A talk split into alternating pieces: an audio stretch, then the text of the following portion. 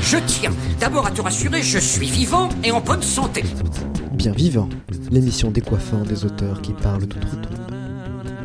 Mais non, il est toujours là, il est bien vivant, le petit bonhomme.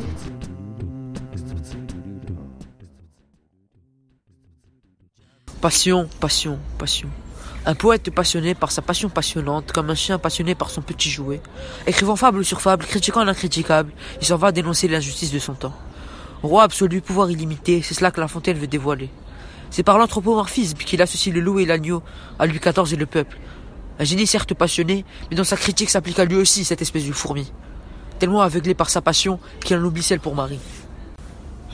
Bonjour, monsieur de La Fontaine. Merci d'avoir accepté notre invitation pour cette émission Bien Vivant. Tout le plaisir est pour moi, Michel. Commençons notre entretien, si vous le voulez bien. Bien sûr, faites. Très bien. Donc, dites-nous, monsieur La Fontaine, quel est votre réel métier? Eh bien, mon cher Michel, figurez-vous que je suis maître des eaux et des forêts. C'est d'ailleurs mon père, Charles, qui m'a légué cette fonction après sa mort. J'essaie de l'honorer du mieux que je peux, mais ce métier ne me convient pas tout à fait. Et c'est la raison pour laquelle je me suis mis à la littérature et à l'écriture des fables. C'est ma passion après tout, et c'est plus fort que moi. Je ne peux pas m'empêcher d'écrire. C'est un besoin, une addiction. D'ailleurs, quand j'étais plus jeune, je voulais déjà écrire mes propres histoires et les publier. Et on peut dire que j'ai accompli mon rêve.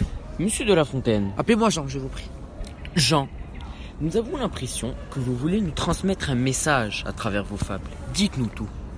Entre nous, Michel, j'ai essayé de représenter la vie quotidienne de la société dans mes fables. Il est vrai que j'associe souvent les animaux aux gens, qu'ils soient de la cour ou du peuple ou des paysans, car ils ont des traits de caractère communs. Par exemple, dans le loup et l'agneau, l'agneau représente le peuple confronté au loup, qui est caractérisé par son absolutisme, par le fait qu'il ait raison peu importe la situation.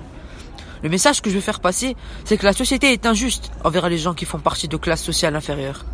Mais ne prenez pas peur, Michel. Je ne critique en aucun cas le roi Louis XIV, que je respecte bien évidemment. Mais oui, c'est ça. On vous croit tous. Bref, passons à la question suivante. Qu'en est-il de votre vie sentimentale?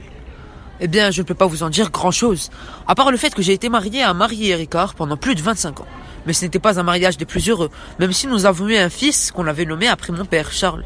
Je reconnais que c'est en grande partie de ma faute si on s'est séparés, parce que je n'étais pas très présent avec elle à la maison. J'étais tellement pris par ma passion que je ne lui accordais pas beaucoup d'attention. Et je pense que c'est pour cela qu'elle a décidé de partir. Pour vous dire, Michel, je n'avais presque pas remarqué qu'elle n'était pas là. Mais après quelques jours, je m'en suis rendu compte. J'ai honte de moi, Michel. Figurez-vous, Jean, qu'à ce jour, vos fables sont très célèbres. Ce succès intemporel, est-il voulu à l'origine? Eh bien, en fait, Michel, pour tout vous dire, j'ai commencé à écrire par simple passion, et je traitais de ce que je voyais à l'époque. Il est vrai que mes écrits étaient pour le moins populaires de mon temps. Mais sachez que je n'appréhendais pas un tel succès. Je me surprends de jour en jour. Sachez que, en ce moment même, vos fables sont récitées à travers le monde entier. Souvent, la cigale et la fourmi, ou le corbeau et le renard, qui sont vos écrits les plus renommés aujourd'hui. Vous m'en apprenez des choses aujourd'hui, Michel.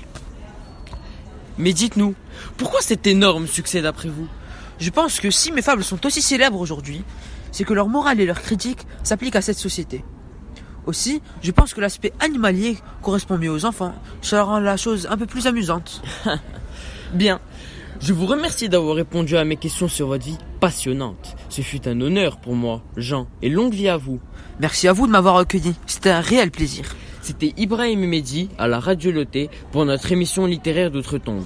Rendez-vous très bientôt pour notre rubrique de Bien Vivant. À la, À la prochaine.